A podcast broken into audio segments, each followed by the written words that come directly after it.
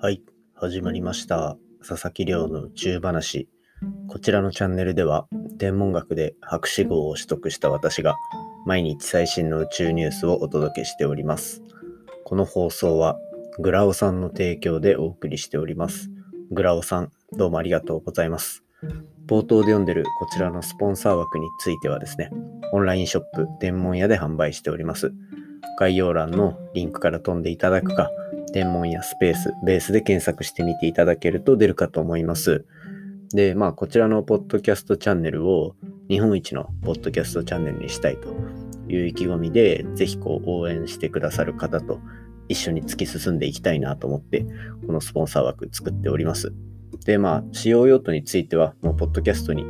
全部こう突っ込んでいくというような形になるので、興味がある方はぜひスポンサーの販売覗いてみていただけると嬉しいです。よろしくお願いいたします。ということでですね、早速今日の本題をお先に紹介していきたいと思います。今日の本題はですね、はやぶさ2に続け、NASA の小惑星探査機が帰ってくるっていうお話ですね。今日はまあこのタイトルの通り、はやぶさ2と同じように小惑星に行って、で、そこの物質を取って帰ってくるっていう、まあ、NASA のミッションですね。こちらの名前、オシリス・レックスと言います。なんかすごいかっこいい名前ですよね。オシリス・レックス。まあ、今回はこのはやぶさ2に似たような小惑星探査のミッションについてお話ししていきたいと思っております。で、まあ、簡単に言えば、こう、サンプルリターンというミッションを行いますね。この小惑星にの物質を取りに行く。で、それを地球に変換していって、じゃあその実際の物質を地上でいろいろ解析していくなんていうところまでが一連の流れになってるんですけど、そのオシリス・レックスという探査機が先日、その行った先の小惑星から地球に帰還するためにあの新たに出発したというお話が飛んできておりますので、今日はまあそんなミッションについてのお話を紹介していきたいと思っておりますので、ぜひ最後までお付き合いください。よろしくお願いいたします。ということでですね、毎日恒例の近況報告というか、活動報告になりますが、こう、土日のこうコラボ会、いかがでしたでしょうかね。今週のコラボ会は、と宇宙ビジネスメディア空畑の編集長をやってくださって、やっておられる中村さんをお呼びして、まあ、こう宇宙ビジネスのスピード感だったりとか、あとはこんな宇宙のコンテンツ面白いよねみたいなお話をこう2日間に分けてお届けさせていただきました。で、まあ、こんな感じで、最近は週末はゲストの方を呼んで、まあ私一人が毎日話しててもきっと退屈になってしまうかなと思ったので、ちょっと新しい流れっていうのを今作ってみております。で、こういうまあ、最新の、あの、まあ私自身もずっと研究をしてきた身なんですけど、それ以外の分野であったりとか、あとはまあ普段、このチャンネルどうしても自分が興味あるトピックを選んでお話ししているので、そうじゃない角度から話せる方っていうところをやっぱり呼びながらいろいろやれるっていうのは、すごいこのゲスト会、私自身も楽しんでやらせてもらってます。なんか基本的には今はこうお友達というか、あの知り合いをあの呼んでいる形になるんですけど、まあこれからね、もしこうこのチャンネルのなんだ知名度とかが上がってきた時には、なんかいろいろ公式なお仕事として出てくださる方が増えたりとか、あとはなんか最終的に目指したいところで言うと、なんか宇宙関連の PR タイムズみたいな、なんかその、例えば宇宙ビジネスをやられてる会社の人が新しい計画とかの話をプレス向けに出した時にまあここで話したこの宇宙話でも話した方がいろいろ盛り上がるからぜひ話させてくださいとかっていう場になったりとかあとはまあこうそうそうですね。あとは天文学者の方があの大きい論文を出した時にじゃあこれちょっと解説する場も欲しいし一回出させてほしいみたいなところになっていけたらすごいいいなとっているのでこうなんでしょうお近くの宇宙関連の方にぜひこのチャンネルあの余裕で出れるぞっていう感じで 宣伝していただけたらすごい嬉しいかなと思ってます。まあそんな感じでしばらくはコラボ会っていうのを週に1回、週末の分っていうのは続けていこうと思っているので、まあ、ぜひお楽しみにしておいていただければなと思っております。で、早速、先日も2つコラボ収録というか、撮らせていただきまして、今週末が俺また、俺たちライブズマターというポッドキャストチャンネルのお三方というのの、えっと、コラボ会を配信させていただきます。これについてはまた明日とか詳しく話そうかなと思ってますが、とにかく、えっ、と、エンタメ寄りのチャンネルから来てもらったんですが、大暴れされましたので まあそんな感じのところ、ぜひお楽しみにしておいていただけたら嬉しいかなと思っておりますので、まあ、週末のコラボ会をお楽しみにという感じです。それではですね、ちょっと長くなりましたが、早速の本題に入っていきたいと思います。今日の本題はですね、はやぶさ2に続け、NASA の小惑星探査機ミッションのお話をしていきたいと思います。で、今回は、オシリス・レックスという、まあ、小惑星に実際に行って、そのものを取って帰ってくるっていうようなミッションについてのお話です。で、この小惑星っていうのは、まあ、文字の通り小さい惑星ですね。この惑星っていうと、まあ、この太陽系の中で言うと太陽の周りを回ってる私たちのこの住んでる地球だったりとか火星だったりとかっていうところがいわゆる惑星と呼ばれるものですね。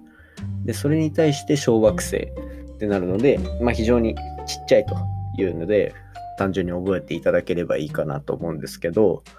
そいつをこう実際に探査機を飛ばして、その表面にある物質とかっていうのを取って帰ってくるっていうようなミッションになってます。この小惑星探査っていうものはですね。で、今回、そのオシリス・レックスっていうミッションが目指すのは、直径500メートルぐらいのめちゃめちゃちっちゃいけど地球に非常に近いとこにいるベンヌと呼ばれる小惑星に向かってオシリス・レックスは数年前、2016年とかに飛び立ちました。で、まあ単純にそのベンヌの表面から物質を取って帰ってきて、えっと、地球に運んでくるんですが、ベンヌに無事先日着陸し、サンプルをしっかりと確保した結果ですね、あの、数日前ベンヌから地球に向かって再び出発したというニュースが入ってまいりました。で、この、まあ、地球に小惑星のサンプルを持ち帰ってくるっていう話は、日本の探査機で言うと、はやぶさだったり、はやぶさ2っていうところが結構やっぱ有名ですよね。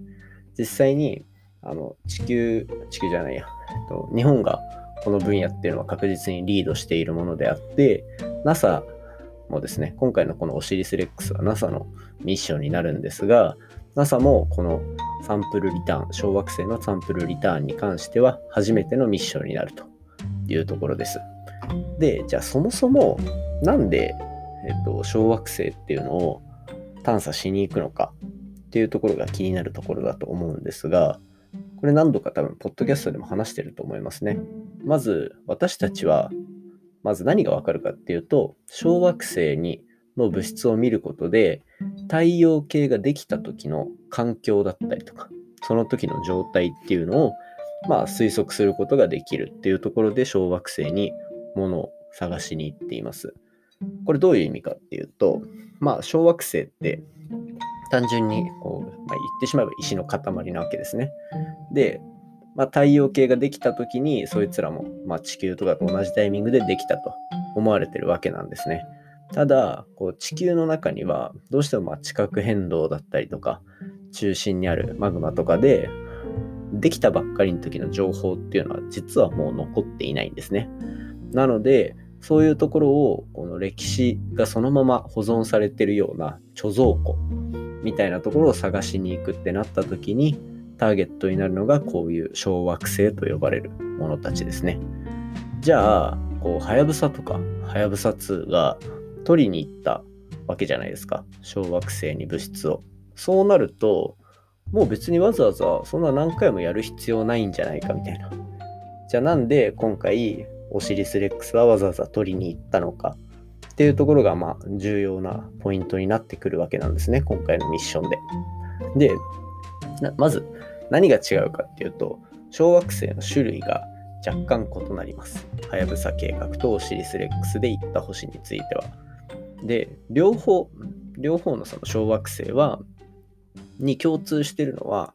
太陽からこう反射された光がどういうふうに見えるのかっていうと、まあ、基本的にはその両方とも、はやぶさ2が言ったその竜宮とか、あとはやぶさが言った糸川もそうですね。で、今回オシリス・レックスが言ったベンヌもそうなんですが、基本的にはちょっと黒い小惑星であるっていうところがまず前提としてあります。で、ただ、あの、はやぶさが言った、はやぶさ、はやぶさ2が言った小惑星は、いわゆるその中でも C 型と呼ばれる、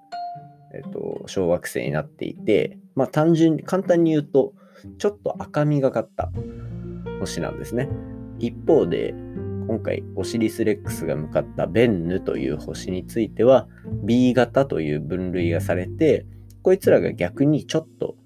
青みがかった星っていうような感じなんですね。なのでこの2つの違いが、えっと、わざわざ別のミッションとして、えっと、動いていくっていうところで、まあ、重要になると。つまりこのはやぶさで今回あのすでに小惑星のサンプルっていうのは、まあ、確保することができたっていうところで今回オシリス・レックスが無事に帰ってくることができれば同じように黒い小惑星だけど若干その色味が違うっていうところがどういう差ができるのか。もちろんこう太陽系の歴史を探るってなった時に1個の小惑星の情報でこれが太陽系の全てだなんていうことはなかなか難しいのでそういった意味でもちょっと性質の違うベンヌと呼ばれる今回の小惑星とはやぶさの計画で得られたサンプルとを比較するっていうところが、まあ、今後の太陽系の歴史っていうところを紐解く上で非常に重要になる研究だなというところですね。で、こいつ自体が、まあ、えっと、数年、2年とか3年とかで、えっと、確か地球に帰ってくるはずなので、まあ、そのタイミングで、で、ここで幸運なのが、はやぶさチームとオシリスレックスチーム、ここは結構連携が取れてるようなチームになってるみたいなので、で、プラスで技術提供とかを日本がしている分、サンプルもしっかりと確保することができるらしいんですね、日本側も。なので、そういったところで、えっと、太陽系の歴史っていうところが、あと数年の間、で、えっと、オシリスレックスが帰ってきた記念、暁にはですね、新しいいろんな論文とか知見とかが出てくると思いますので、その頃まで、えっと、お楽しみにというような感じです。まあ実際にはやぶさ2の結果もまだ大っぴらにいろいろ出てるわけではないと思うので、そこにも注目していって何か発表されたら紹介していきたいと思っております。今回の話も面白いなと思ったら、お手元のポッドキャストアプリでフォロー、サブスクライブよろしくお願いいたします。番組の感想や宇宙に関する質問については Twitter で募集しております。ハッシュタグ宇宙話、宇宙が漢字で話がひらがなになっておりますので、じゃんじゃんつぶやいていただけると嬉しいです。それではまた明日お会いしましょう。さようなら。